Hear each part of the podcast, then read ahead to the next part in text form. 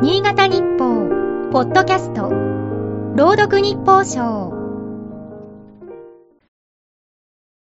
10月3日。手元に一通の封筒がある。保健所から送られてきた。新型ウイルスのワクチン接種券が入っている。今回はオミクロン株派生型 XBB1.5 に対応した改良型ワクチンだという。通常、ワクチンの実用化には10年以上かかる。しかし振り返ってみると、新型ウイルスに関しては異例の速さで実現した。メッセンジャー RNA という遺伝物質を使った新たな技術が立役者となった。スピード開発には驚かされた。地球規模で感染爆発が起こる中、どれだけの人に接種されたのだろう。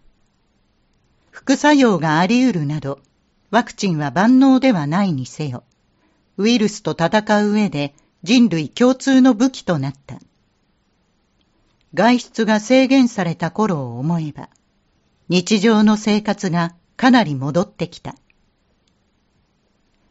もし従来のワクチンのように実用化に時間がかかっていたなら、今もまだ私たちの暮らしは息苦しく、重い空気が垂れ込めていたはずだ。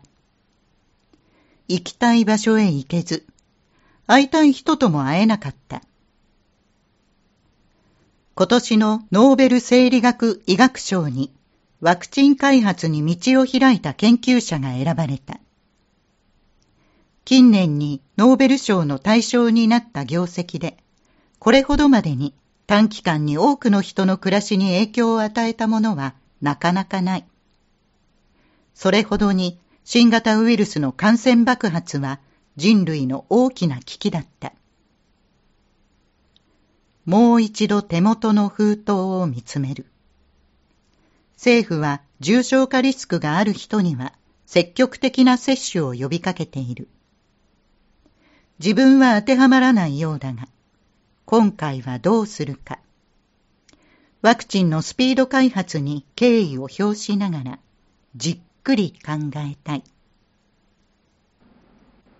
今日の日報賞は、FM 雪国の山崎が朗読いたしました。